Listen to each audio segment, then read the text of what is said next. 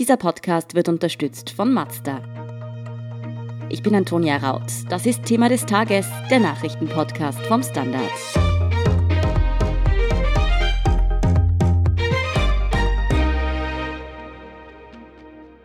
Die Wienwahl rückt näher und näher.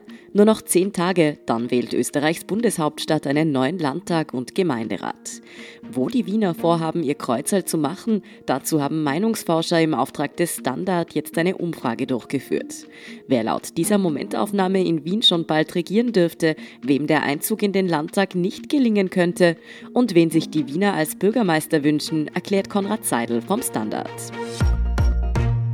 Konrad, es ist die letzte Umfrage vor der Wahl am 11. Oktober. Wie würde Wien laut dieser Befragung denn heute wählen? Also wäre jetzt und nicht erst in zehn Tagen die Wahl, dann würde die SPÖ bei etwa 42 Prozent liegen, die ÖVP bei 21, die Grünen bei 16, die Freiheitlichen bei 9, die Neos bei 6. Also das ist jetzt schon nicht mehr sehr hoch über der Hürde. Das Team HC Strache bei 4 Prozent, was also eher unter der 5%-Hürde ist. Und dann gibt es natürlich diverse Kleinparteien, die derzeit in der Umfrage mit etwa 2% eingepreist sind. Das ist etwa so viel, wie sie auch bei der letzten Wahl im Jahr 2015 hatten.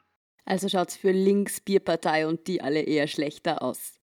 Also diese kleinen Parteien sind typischerweise und bei allen Wahlen eigentlich Randerscheinungen. Es ist eigentlich mir kaum etwas in Erinnerung in den letzten 20, 30 Jahren, wo so eine Kleinpartei dann ganz überraschend drinnen gewesen wäre. Vielleicht die größte Überraschung war die Liste Pilz bei der Nationalratswahl 2017, aber auch das hat sich eigentlich in den Umfragen angekündigt gehabt. Das heißt aber, die SPÖ hätte jetzt laut dieser Umfrage im Wahlkampf sogar noch mal kräftig zulegen können. Kann man sich das irgendwie erklären? Bundesweit geht der Trend ja eigentlich in eine ganz andere Richtung. Na, ich würde das nicht ganz so sehen, denn klar ist, dass Wien immer ein bisschen anders ist. Es wählt Wien auch bei Landtagswahlen derzeit typischerweise etwas anders als bei Bundeswahlen. Und es kommt ein Effekt dazu, dass hier eine Fokussierung stattgefunden hat. Die SPÖ hat hier sehr klare Ansagen. Sie stellt sich als die Partei der Stadt dar und da prallt vieles ab. Und das gelingt natürlich der SPÖ-Unterbürgermeister Ludwig sehr gut. Er hat auch persönlich sehr hohe Umfragewerte und das führt dazu, dass die SPÖ eigentlich mit großem Startvorteil in die Wahl hineingeht. Man hat speziell über den Sommer gesehen, da ist die SPÖ etwas noch unter ihrem letzten Wahlergebnis gelegen in den Umfragen. Jetzt liegt sie in der Umfrage doch deutlich, also drei Prozentpunkte ungefähr über dem Wahlergebnis von 2015. Das heißt, diese wirklich sehr guten Umfragewerte gehen auf die Kappe von Michael Ludwig. Ist er dementsprechend der Bürgermeister, den sich die Wienerinnen und Wiener wünschen? Also in einer Direktwahl gäbe es niemand, der ihm das Wasser reichen könnte. Man muss sehen, der Michael Ludwig hat sich in den Jahren, natürlich auch vorher schon, aber seit der Bürgermeister ist besonders, bei den Wienern profilieren können.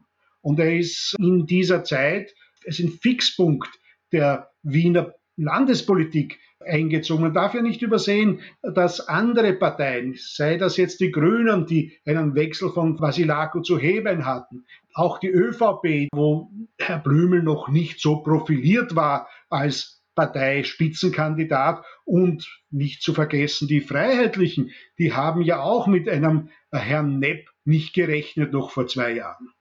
Die ÖVP hast du jetzt schon erwähnt. Die hat ja laut der Umfrage auch im Vergleich zum letzten Mal sogar noch mehr an Stimmen dazu gewonnen, wenn das jetzt so herauskommen würde bei der Wahl, wie die Umfrage das ergibt. Sind hier vor allem Wähler von der FPÖ zur ÖVP übergelaufen? Also Tatsache ist, dass die ÖVP bundesweit einen guten Lauf hat. Sie hat auch in Wien ja recht gut abgeschnitten bei der Nationalratswahl vor einem Jahr. Und da kommt jetzt ein Effekt, dass einerseits es Wähler gibt, die von den Freiheitlichen abgefallen sind. Gleichzeitig darf man nicht vergessen, dass es immer einen Austausch gibt von Nichtwählern zu Leuten, die dann die eine oder andere Partei wählen. Es werden diesmal wahrscheinlich viele FPÖ-Wähler aus der letzten Landtagswahl gar nicht wählen gehen. Dafür werden vielleicht etliche Nichtwähler des letzten Wahlgangs diesmal vielleicht ÖVP wählen. Wie sehr ist dieser Erfolg der ÖVP denn jetzt wirklich auf Spitzenkandidat Blümel zurückzuführen? Hat der einfach überzeugt oder spielt da eher auch der Kanzlerbonus eine große Rolle? Es ist sicher der Bundestrend, der dem Herrn Blümel hilft. Ich weiß nicht, ob Herr Blümel der beste Spitzenkandidat ist. Wenn man wirklich von der These ausginge, man möchte unbedingt direkt Wähler von den Freiheitlichen herüberziehen zur ÖVP, ja, dann wäre natürlich äh, Karl Nehammer der bessere Spitzenkandidat gewesen. Aber offenbar ist das nicht ganz so einfach, dass man sagt, die ÖVP versucht sich Wähler von den Freiheitlichen abzuholen. Sie versucht Wähler aus allen möglichen Reservoirs heranzuziehen. Und da ist dann wahrscheinlich der Blümel schon ein guter Kandidat, weil er natürlich auch stark damit verbunden wird, dass er der Mann des Sebastian Kurz ist. Und Sebastian Kurz hat ja weiterhin sehr gute Umfragewerte. Nicht so gut ausschauen tun die Werte der FPÖ. Die war beim letzten Mal ja mit 30 Prozent der Stimmen zweitstärkste Kraft in Wien. Im Moment wären sie laut Umfrage bei ungefähr 9 Prozent. Hat da wirklich die ÖVP den Freiheitlichen so das Wasser abgegraben oder überzeugt einfach Spitzenkandidat Dominik Nepp nicht? Also der Dominik Nepp ist natürlich kein derartiger Vote-Getter, wie es seinerzeit der Herr Strache war. Der Strache selber ist es auch nicht. Jetzt muss man sehen, die freiheitlichen Wähler, die wollen jemand haben, der auf die Pauke haut. Ja, die Pauke ist kleiner geworden. Die Kraft, mit der die FPÖ draufhauen kann, offenbar auch. Und jetzt ist es natürlich schwer für den Herrn Nepp, sich als die überzeugende Alternative zu Michael Ludwig darzustellen, wie es, das war ja immer die Wahlkampfstrategie der Freiheitlichen Partei in den letzten Wahlen, zu sagen, da ist die böse rote Macht und hier kommt äh, Herr Strache, der euer befreiender, freiheitlicher Bürgermeister sein wird. Niemand glaubt dem Herrn Nepp dass er Bürgermeister werden kann. Daher hat er zwar in einigen Plakaten so versucht, diese Polarisierung hinzubringen, aber diese starke Polarisierung, die gemeint hätte, na, entweder freiheitlich oder rotes Chaos. So etwas kann man natürlich nicht mehr glaubwürdig darstellen. Die FPÖ ist weiterhin durch Ibiza stark beschädigt. Für wen es ziemlich gut ausschauen würde, laut dieser Umfrage, das sind die Grünen, die kämen jetzt auf 16 Prozent und das ist dann doch deutlich mehr als auch vor fünf Jahren. Haben Sie jetzt in der Regierung auf Stadt- und vielleicht sogar Bundesebene so überzeugt oder profitieren die eher vom Zeitgeist, also Fridays for Future und Klimaaktivismus? Also die These, dass die Grünen vom Zeitgeist profitieren, ist sicher richtig. Wir haben momentan nicht nur mit Fridays for Future, das, das spricht natürlich junge Leute sehr gut an, aber die Themen der Grünen sind im politischen Mainstream angekommen. Das geht bis hin zu Ursula von der Leyen in der EU-Kommission. Wir sehen also, dass alle diese Dinge wie Klimawandel sehr gut ein Grundrauschen erzeugen. Dazu kommt, dass in Wien natürlich die Grünen eine Wohlfühlpartei sind. In Wien ist es so, dass es eigentlich Konsens ist, dass das angenehme Leben, in, vor allem in den Innenbezirken, doch in einem hohen Maße dem Einfluss der Grünen in der Stadtpolitik geschuldet ist. Und das wirkt sich dann eben möglicherweise oder nach den Prognosen, die uns vorliegen, auch bei der Wahl aus. Ja, die Neos müssten sich jetzt mal mit 6% zumindest keine größeren Sorgen um den Einzug in den Landtag und in den Gemeinderat machen. Aber was sie dann doch merklich haben, sind weniger Stimmen als auf Bundesebene, auch in Wien. Wo sind denn die Neos-Wähler bei den Kommunalwahlen? Gehen die gar nicht erst wählen oder wählen die da anders? Also ich glaube, die Neos machen momentan einen großen Fehler. Sie versuchen sich als eine etablierte Partei darzustellen. Das sind sie in Wien nicht. Das sind sie bundesweit. Sie haben das gezeigt. In Wien haben sie bei der letzten Nationalratswahl fast 10 Prozent abräumen können. Da ist also ein Potenzial da. Bei der Landtagswahl zuletzt 6 Prozent und jetzt wieder nur 6 Prozent haben, zeigt, dass sie in dem politischen Spiel der Kommunalpolitik und der Wiener Landespolitik nicht wirklich verankert sind. Da haben Sie das Problem, dass sich alle darauf konzentrieren, wie geht's der ÖVP, wie geht's der SPÖ, gibt's die Freiheitlichen, gibt's den Herrn Strache, die Grünen machen ihre Wohlfühlpolitik und haben es jetzt auch geschafft, dass es einen Gegenpol zwischen Grün und Rot gibt, was ja vor einem Jahr noch eitel Wonne gewesen ist. Und dann sagt man, ist in diesem Spiel überhaupt noch Aufmerksamkeit für die Grünen gegeben? Für wen es definitiv genug Aufmerksamkeit gegeben hätte, das ist Heinz-Christian Strache mit seinem Team HC. Er kommt im Moment aber trotzdem nur auf 4% der Stimmen laut Umfrage. Was heißt das jetzt? Dass er wirklich nicht einziehen dürfte? Oder rechnest du eigentlich damit, dass er es doch schafft? Ich würde das stark bezweifeln, dass er das schafft. Es wäre tatsächlich ein, großer Erfolg für ihn persönlich, wenn er das schaffen würde. Aber man muss sehen, der Strache hat seine guten Tage hinter sich. Er war eine Rettungsfigur für die Freiheitliche Partei in Wien und bundesweit, als sich das BZÖ abgespaltet hat, an das kann man sich fast nicht mehr erinnern, da hat er eine zerstörte Partei übernommen und er hat ihr wieder alte Kraft gegeben.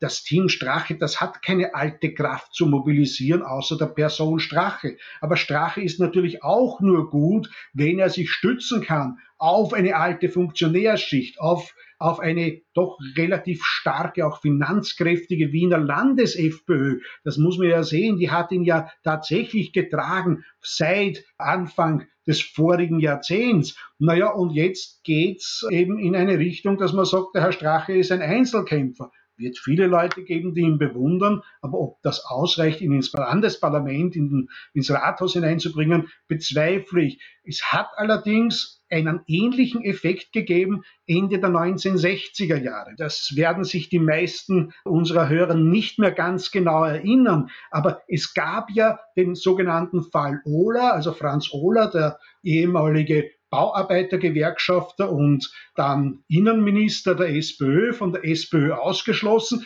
Der hat es Ende der 60er Jahre geschafft, mit einer eigenen Partei, ich glaube, sie hieß die Demokratische Fortschrittspartei, DFP, ins Wiener Rathaus einzuziehen, weil er noch die Popularität von seiner Zeit hatte und er noch eine gewisse rote Gefolgschaft hatte.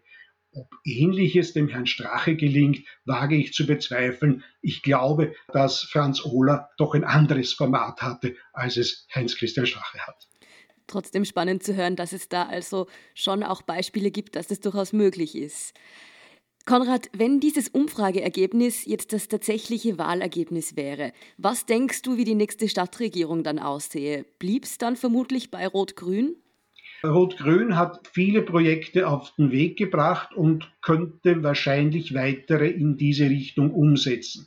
Ob das für Michael Ludwig die leichteste Option ist, weiß ich nicht. Wir wissen nicht, ob die Neos drinnen sind. Es gibt Spekulationen, ja, es könnte sicher ausgehen, dass die SPÖ mit den Neos koaliert, falls sie hineinkommen. Es ist natürlich denkbar, dass man versucht, eine große Koalition äh, nach altem Muster SP und ÖVP zu machen. Ob die ÖVP das wirklich für gescheit hält, würde ich auch bezweifeln. Und nicht ganz auszuschließen ist eine absolute Mehrheit für die SPÖ, wenn es nämlich so ist, dass sowohl Strache als auch Neos nicht in den Landtag hineinkommen, dann könnte aufgrund des Wiener Wahlrechts sogar wenn die SPÖ da irgendwo dann in Größenordnungen von 46, 47 Prozent käme, was in einer Woche nicht ganz auszuschließen ist, sogar eine absolute drin sein. Aber das ist Zukunftsmusik. Momentan gehen wir von den Zahlen aus, die da sind und die lauten eben,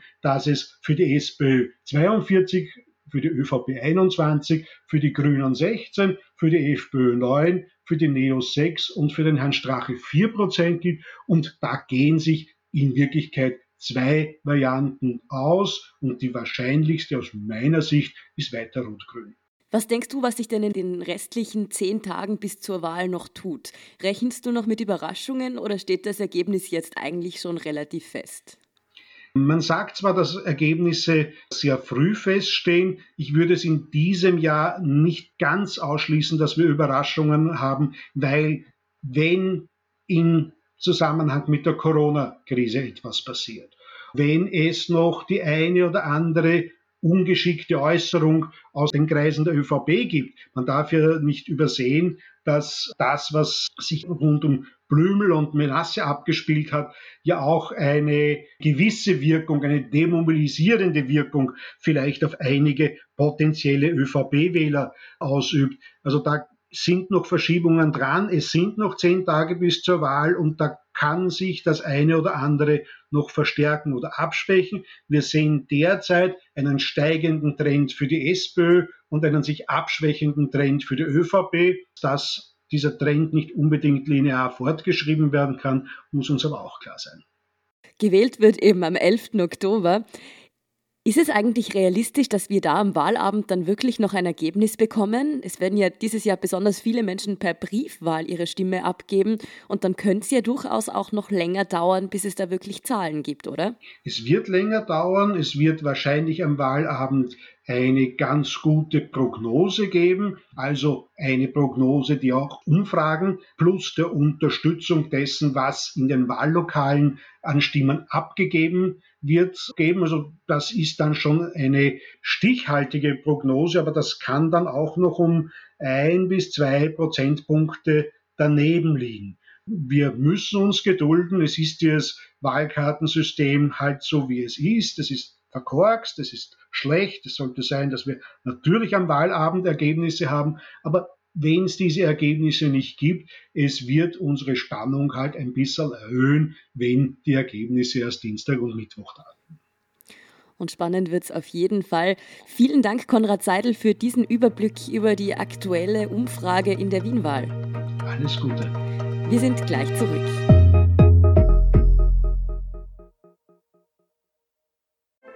Als wir den Mazda MX30 entwickelt haben, hatten wir dafür auch ein Thema des Tages. Ihr Leben. Denn egal wie lang, kurz, stressig oder spontan Ihr Alltag auch ist, der neue Mazda MX30 bleibt an Ihrer Seite. Mit einer Reichweite, die Sie von der Vollzeit in die Freizeit bringt. Und Elektroenergie, die Sie antreibt. Egal wohin Sie fahren. Erleben Sie Fahrgefühl für ein bewegtes Leben. Mit dem neuen Mazda MX30. Rein elektrisch. Hört sich gut an? Dann überzeugen Sie sich bei einer Probefahrt. Und hier ist, was Sie heute sonst noch wissen müssen. Erstens, die Zahl der Corona-Neuinfektionen in Österreich ist wieder auf über 800 Fälle gestiegen. 873 Menschen sind von Mittwoch auf Donnerstag positiv auf das Virus getestet worden. Über 400 davon waren es allein in Wien. Auch in Deutschland geht die Infektionskurve wieder nach oben. Dort sind innerhalb von 24 Stunden über 2500 neue Fälle aufgetreten. Zweitens, der Nutzfahrzeughersteller MAN streicht 9000 Jobs. Auch der Standort in Steyr ist betroffen. Heute Donnerstag beraten die Konzernführung und die Betriebsräte sich in der Zentrale in München. Auch österreichische Personalvertreter sind dabei. Österreichs Wirtschaftsministerin Margarete Schramböck ist derweil auf der Suche nach Investoren, um in Steyr doch noch so viele Jobs wie möglich zu retten. Insgesamt sind dort 2300 Menschen beschäftigt.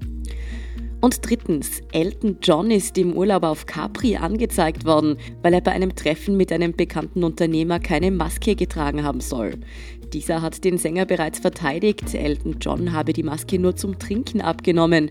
Die Strafe von 400 bis 1000 Euro dürfte der Star allerdings finanziell verschmerzen können. Mehr dazu und die aktuellsten Informationen zum weiteren Weltgeschehen liefert Ihnen wie immer der Standard.at. Um keine Folge von Thema des Tages zu verpassen, abonnieren Sie uns bei Apple Podcasts oder Spotify. Unterstützen können Sie uns mit einer 5-Sterne-Bewertung und vor allem, indem Sie für den Standard zahlen. Alle Infos dazu finden Sie auf abo.derstandard.at und dst.at/supporter. Danke für Ihre Unterstützung. Ich bin Antonia Raut. Baba und bis zum nächsten Mal.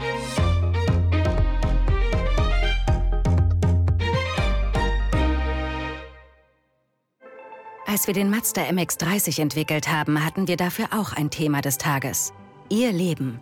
Denn egal wie lang, kurz, stressig oder spontan Ihr Alltag auch ist, der neue Mazda MX30 bleibt an Ihrer Seite. Mit einer Reichweite, die Sie von der Vollzeit in die Freizeit bringt. Und Elektroenergie, die Sie antreibt. Egal wohin Sie fahren. Erleben Sie Fahrgefühl für ein bewegtes Leben. Mit dem neuen Mazda MX30. Rein elektrisch. Hört sich gut an? Dann überzeugen Sie sich bei einer Probefahrt.